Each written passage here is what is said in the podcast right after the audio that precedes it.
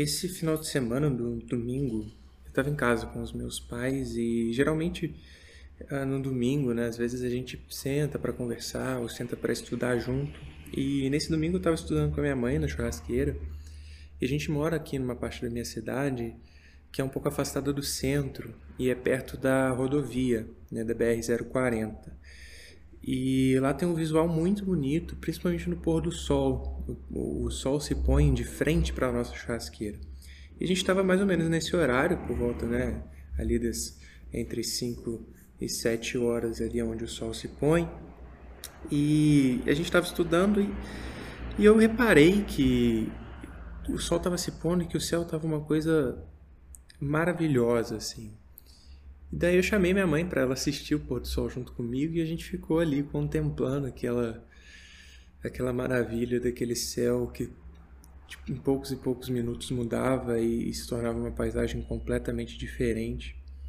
E nesse momento eu comentei para ela, inclusive, que eu tinha acabado de ler um artigo, é, um dos artigos que é, são que é, que é a bibliografia base da minha dissertação de mestrado, sobre uh, a função das, dos afetos positivos na uh, regulação do sistema imunológico, principalmente relacionado a interleucinas. E aí eu comentei com ela que a admiração era um dos afetos positivos que mais tinha influência positiva no nosso sistema imunológico. Né? E isso me fez lembrar de como que a gente muitas vezes esquece de que os afetos positivos, né, e, e as coisas uh, agradáveis, né, as vivências afetivas agradáveis que a gente sente, elas não são completamente ao acaso e a gente pode ter uma relação ativa com elas. E é sobre isso que a gente vai falar hoje.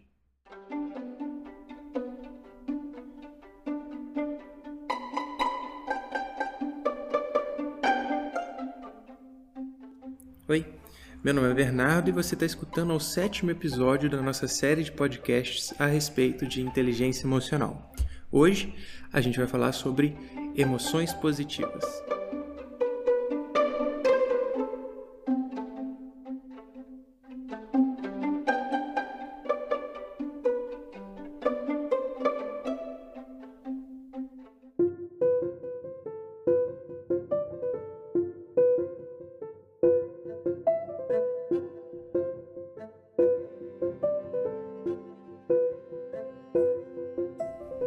Aqui a gente tem visto é, as nossas emoções, né? É, e as, essas vivências afetivas básicas, que são as emoções.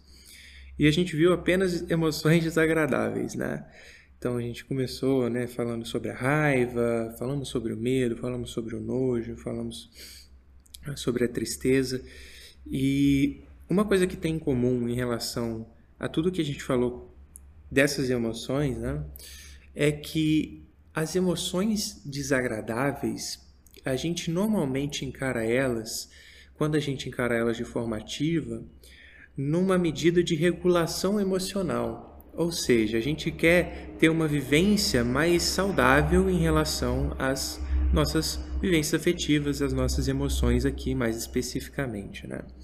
E para isso, a gente se mune aí de algumas estratégias de regulação emocional, né, para que a gente consiga esse resultado.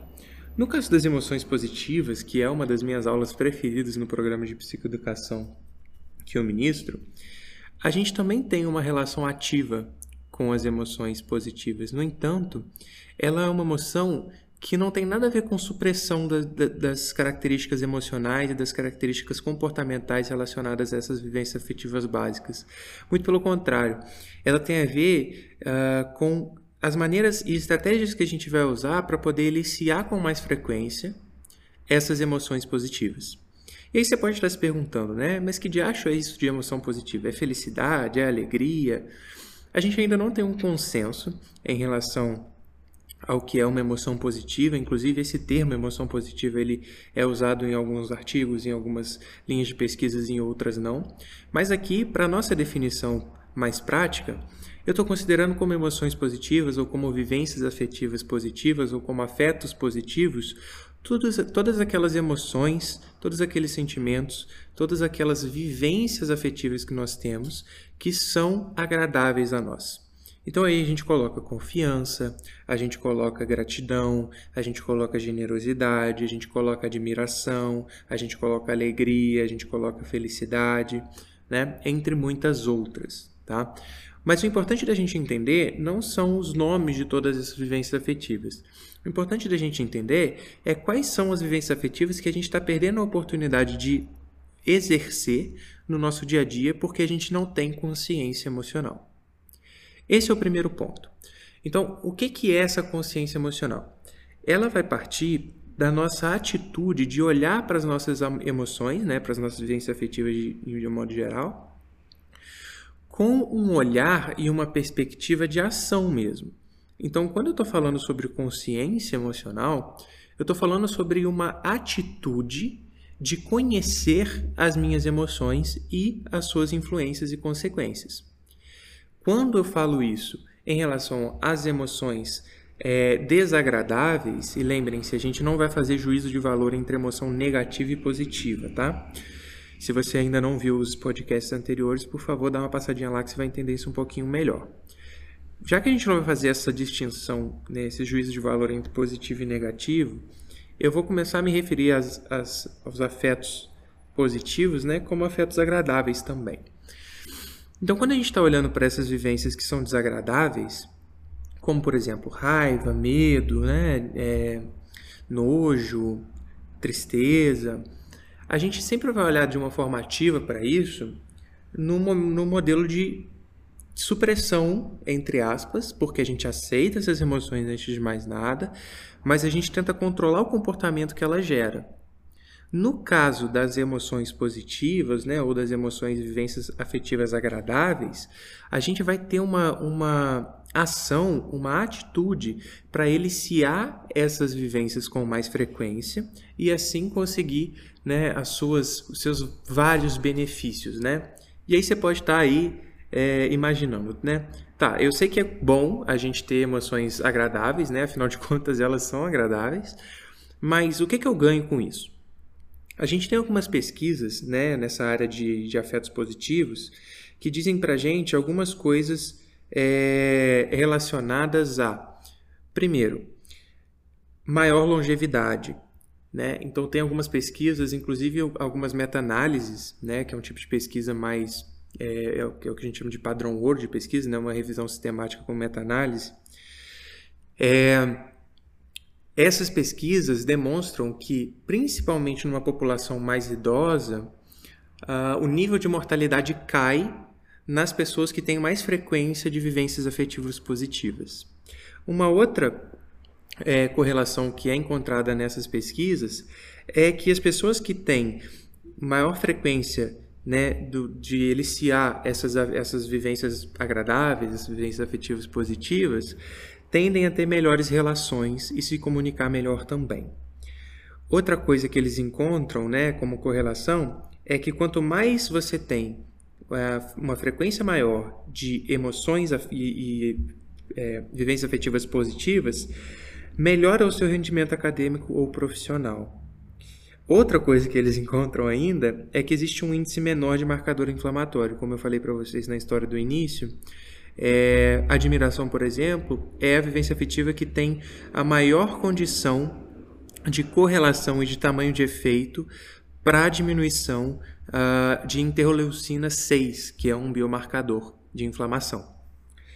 É, outra coisa que acontece é que a gente tem índice menor de depressão e ansiedade e estresse. Então, se a gente pegar e comparar escalas, né, as pessoas que têm níveis de uh, vivências afetivas positivas maiores tendem também a ter menos sintomatologia depressiva, ansiosa ou de estresse. Né? Outra coisa é que as pessoas que têm mais vivências afetivas com mais frequência, né, vivências afetivas positivas com mais frequência, tendem a ser mais criativas e inovadoras também e ter melhor condição de resolução de problemas. E por último, né, É, a gente tem inclusive algumas intervenções em psicologia positiva relacionada a tratamento de dor crônica. Então, pessoas que têm é, vivências positivas, vivências afetivas positivas com mais frequência de intervenção, né? E aí a gente está falando de um ensaio clínico randomizado, por exemplo. É, essas pessoas tendem a ter, depois da intervenção, menor é, índice de, de dor né, percebida Além disso, a gente ainda tem algumas outras populações específicas, como por exemplo usuários de metanfetamina, que tiveram uma intervenção em um ensaio clínico randomizado com né, grupo controle, controle de placebo, controle de vieses, em que o grupo que foi uh, inter... que teve a intervenção com os afetos positivos teve menor ânsia para usar metanfetamina e também reportou menor uh, menor quantidade de usos e recaídas ao longo do tratamento do que o grupo controle que não recebeu a intervenção com afetos positivos. Isso tudo mostra para gente que sim, é muito bom a gente é, começar a eliciar mais essas, vivências afetivas positivas, né? É, inclusive para quem não tem nenhum tipo de transtorno, para quem não tem nenhum tipo de problema é, específico ou, ou, alguma queixa específica, porque isso melhora a nossa qualidade de vida, que também é uma das correlações que a gente tem que são bem fortes nesse sentido.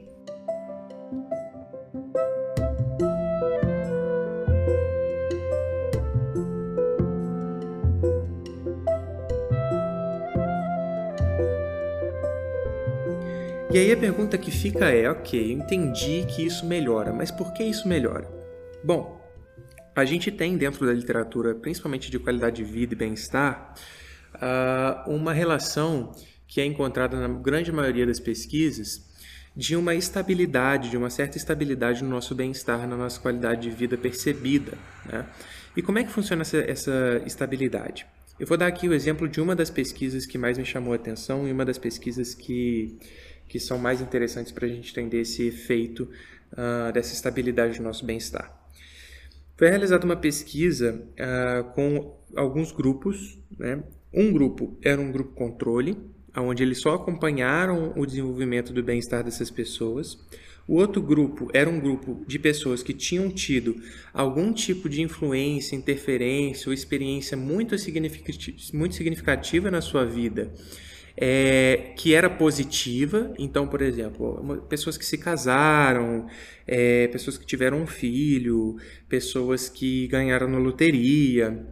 E o outro grupo era o grupo de pessoas que também tinham tido uma vivência, uma experiência muito significativa na vida, só que era negativa. Então, pessoas que sofreram acidentes, perderam o movimento de alguma parte do corpo, se divorciaram, enfim, tiveram alguma alguma influência negativa muito significante na vida. E o que eles repararam foi o seguinte, que ao longo do tempo, os dois grupos, que eram os grupos experimentais, digamos assim, não eram experimentais porque não teve intervenção, mas os dois grupos que eles estavam comparando, é, de tamanho de efeito, tinham uma tendência de voltar para um nível base de felicidade e bem-estar.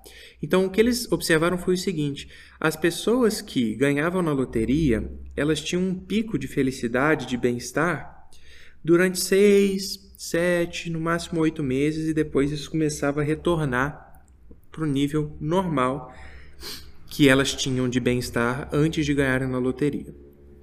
E o mesmo acontecia com as pessoas que tinham algum tipo de acidente, perdiam o movimento de alguma parte do corpo. Elas tinham uma, uma caída, né? um, um, uma diminuição do bem-estar subjetivo durante 6, 7, 8 meses, e depois desse tempo, esse bem-estar começava a se estabilizar novamente dentro do, do movimento natural aí, do que eles chamam de, de né, equilíbrio do bem-estar. E aí eles perceberam que uma das coisas que influencia isso é justamente o seu dia a dia. E aí o que, que eles propuseram? Eles propuseram, propuseram o seguinte: é muito mais importante a frequência com a qual você é, encontra com algum tipo de afeto, seja ele positivo ou negativo, do que a intensidade que ele tem. Então, pessoas que tiveram uma intensidade muito grande é, num afeto positivo tiveram um aumento muito grande da sua felicidade e seu bem-estar, mas esse não era uma, uma mudança duradoura. e a mesma coisa para o afeto negativo, só que é o contrário, né? No caso de pessoas que, por exemplo, ganhavam aumentos é, e tinham uma recorrência maior desses afetos positivos, as pessoas tinham uma linha que não voltava para a base anterior. E aí o que a psicologia positiva começa a estudar, então, em relação a isso é como é que eu posso introduzir a vivência afetiva positiva para fazer com que esse bem-estar ele se mantenha numa crescente, ele se mantenha mais alto, né?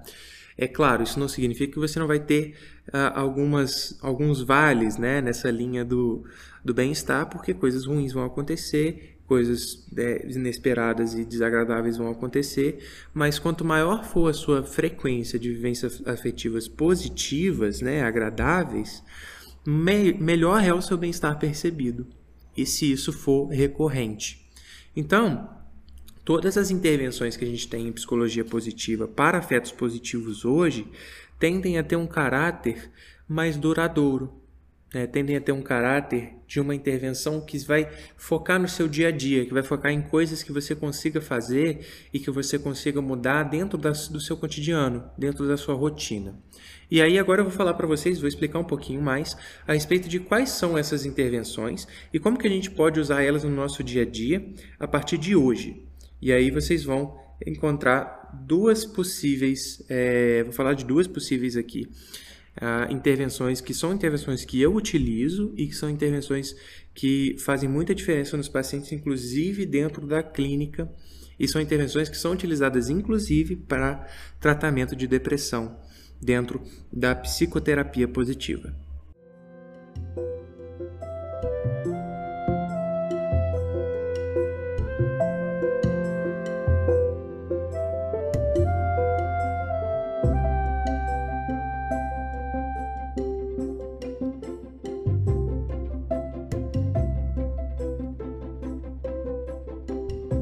Bom, a primeira que vem à mente, assim, quando a gente pensa em intervenção em afetos positivos, é justamente um programa de intervenção, que é o programa uh, de psicoeducação e inteligência emocional.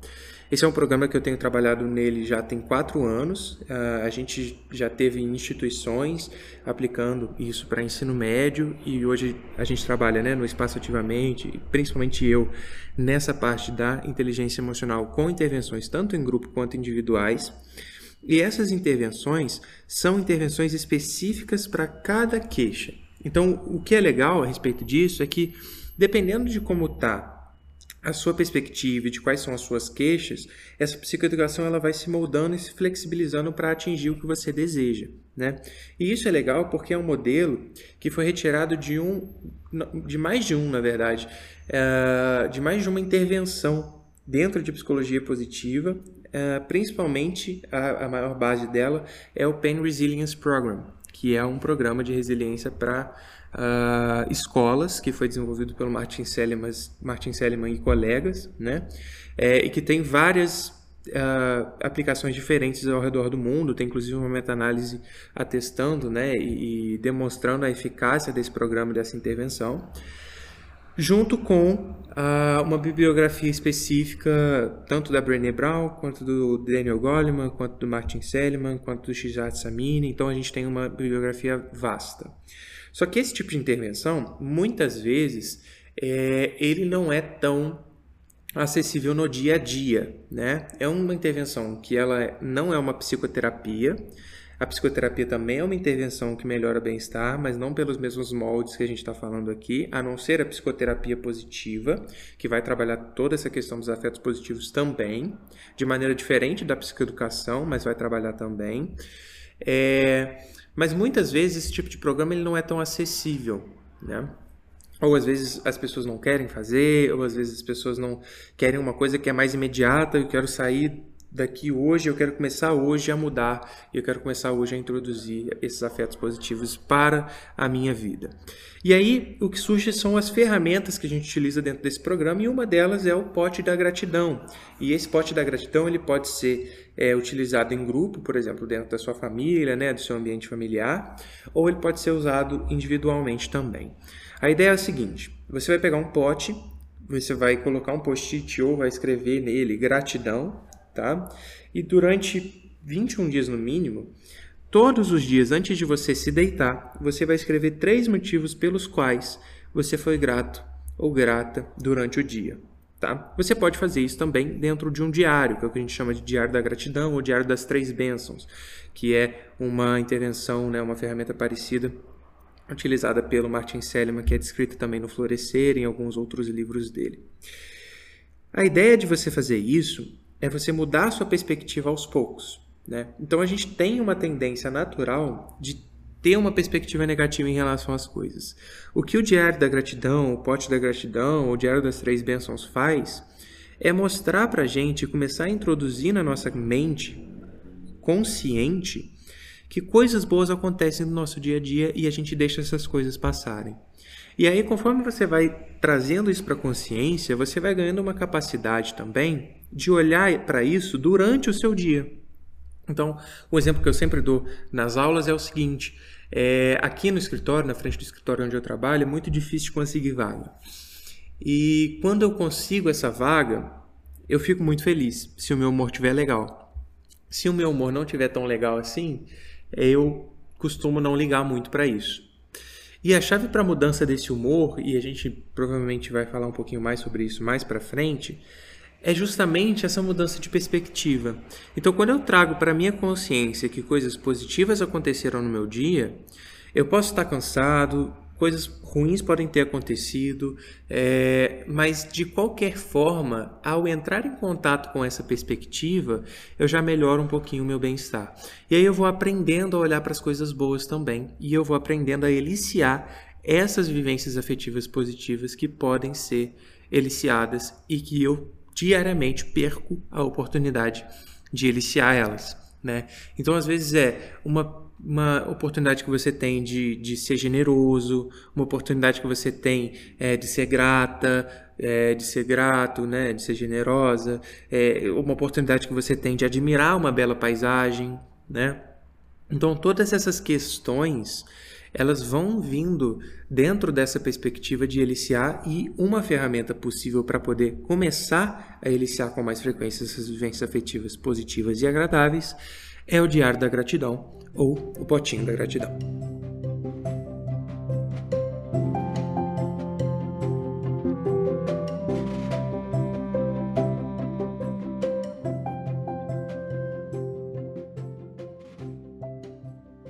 Você acabou de escutar o sétimo podcast da série de podcasts sobre inteligência emocional e hoje a gente falou um pouquinho sobre emoções positivas, afetos positivos e agradáveis, né?